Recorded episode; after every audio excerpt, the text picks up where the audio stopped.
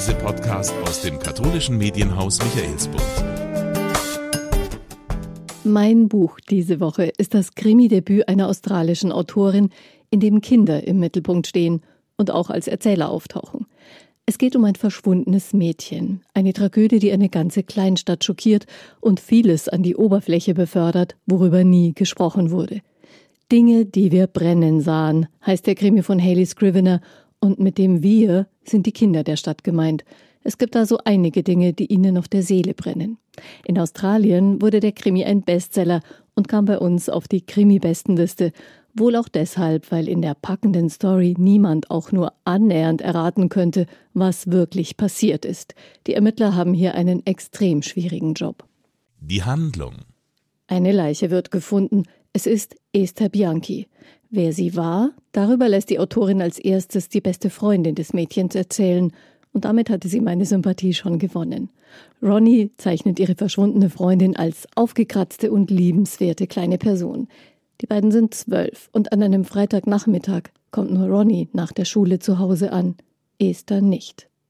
Detective Sarah Michaels, eine Spezialistin von der Vermisstenstelle, und ihr Kollege treffen wenige Stunden nach dem Verschwinden von Esther ein. Sie wissen, Kinder, die länger als drei Stunden vermisst werden, sind meistens bereits tot. Die Eltern stehen unter Hochspannung. Esthers Vater stammt aus der Kleinstadt, wie die meisten, die dort leben. Und ihre Mutter ist eigentlich jemand, den man in der Stadt vermuten würde. Doch sie hat eben diesen gut aussehenden Typen getroffen und ist mit ihm in den Outback gezogen. Fünf sengend heiße Autostunden von Sydney entfernt.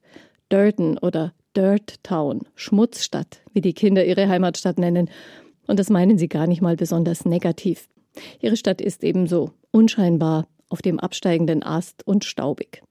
Die meisten hier leben vom Weizenanbau. Die Ernte bestimmt über ihr Glück. Andere Jobs sind rar. Gedämpft ist daher auch die vorherrschende Stimmungslage der Bewohner und Detective Sarah Michaels wird viele von ihnen kennenlernen, mehrfach befragen. Als erste Shelley, deren Kinder für Esther fast wie Geschwister sind oder waren. Mehr als 100 Freiwillige suchen unterdessen nach dem vermissten Mädchen. Die erste Spur findet sich im Wagen des Vaters. Ein Mädchenschuh, wie Esther ihn an Morgen getragen hatte. Bei ihrer Ermittlungsarbeit müssen sich die Detectives mühsam heranarbeiten an das Geschehen. Ihre Leser lässt die Autorin hinter die Kulissen blicken. Zwischen Shelley und Esthers Vater scheint es eine alte Unstimmigkeit zu geben. Esthers Mutter Constance beginnt deswegen, ihren Mann und ihre ganze Ehe mit anderen Augen zu sehen, als Shelley ihr davon erzählt. Und Ronnie, die beste Freundin, hat am geheimen Platz der Mädchen am Fluss etwas gefunden. Ziehen die Ermittlungsprofis die richtigen Schlüsse? Sie stoßen jedenfalls auf Drogengeschäfte. Liegt da die Verbindung? Mit jedem Gespräch, jeder Schilderung eines der Kinder fügt die Autorin ein vielschichtiges Puzzle zusammen, ohne den Lesern das Gefühl zu geben, Teil einer Denksportaufgabe zu sein. Und das letzte fehlende Teil ist wirklich verblüffend und total unerwartet. Der Sound. Haley Scrivener lässt uns das Geschehen durch wechselnde Perspektiven erleben. Darunter die der engsten Freunde der verschwundenen Esther und eine kollektive Stimme der Kinder aus Durton. Damit gibt sie Gefühlen eine wichtige Rolle, bringt in der Wahrnehmung mit Kinderaugen eine völlig andere Sichtweise ein, an die sich die Detectives erst langsam heranarbeiten müssen. Die unverstellte Denkweise der Kinder wird in Kontrast gebracht zur Verdruckstheit und Verlogenheit der Erwachsenen.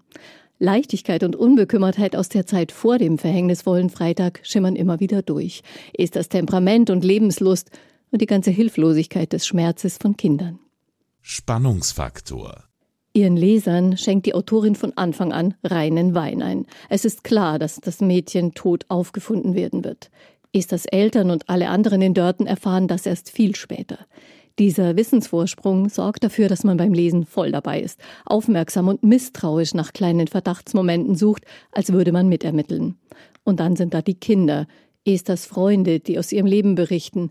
Louis zum Beispiel, ein Junge, der von den anderen gemobbt wird und der mit seinem besonderen Freund eines Nachmittags Esther an einem ungewöhnlichen Ort beobachtet hat. Aber das erzählt Louis nur uns, den Lesern, nicht der Polizei. Und auch worum es in dem unangenehmen Gespräch zwischen Esthers Mutter und Shelley, ihrer besten Freundin, ging, erfahren nur wir Leser von Constance und sind später überrascht, wie es Detective Michaels doch gelingt, die entscheidenden Aussagen zu bekommen. Eindrucksvoll. Wenn ein Kind stirbt, haben meist Erwachsene Fehler gemacht. Bei ihren Ermittlungen stößt Detective Sarah Michaels, die Spezialistin von der Vermisstenstelle, auf viele kleine und große Momente des Versagens, der Inkonsequenz und Feigheit, wie das so ist im Leben. Vieles wurde vertuscht unter dem Deckmantel des Schweigens begraben. Mit dem Vorwand, sie schützen zu wollen, bekommen die Kinder nicht einmal Informationen, die für ihr Leben wesentlich sind, zum Beispiel wer ihr Vater ist durch Esthers Verschwinden sind alle gezwungen, sich mit ihrer Vergangenheit, mit den Menschen in ihrem Umfeld auseinanderzusetzen. So wie Louis Mutter, die sich Hals über Kopf in den charmanten Cowboy-Typ verliebt hatte. Aber über das, was danach gekommen war, hatten sie nie gesprochen, heißt es. Ihre Kinder wollen alle nun vor allem vor Gefahren schützen. Ermittlerin Michaels ist die einzige, die ihnen richtig zuhört und sie ernst nimmt. So wird Ronnie wohl endlich erfahren, wer ihr Vater ist, und Louis wird erstmal nicht mehr von seinem Vater tyrannisiert werden. Immerhin. Die Autorin.